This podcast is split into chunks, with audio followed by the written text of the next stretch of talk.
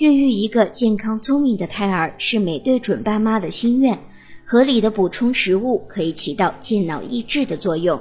反之，如果不注意食物的选择，很有可能会有损胎儿的大脑发育。那么，哪些食物会有损胎儿的大脑发育呢？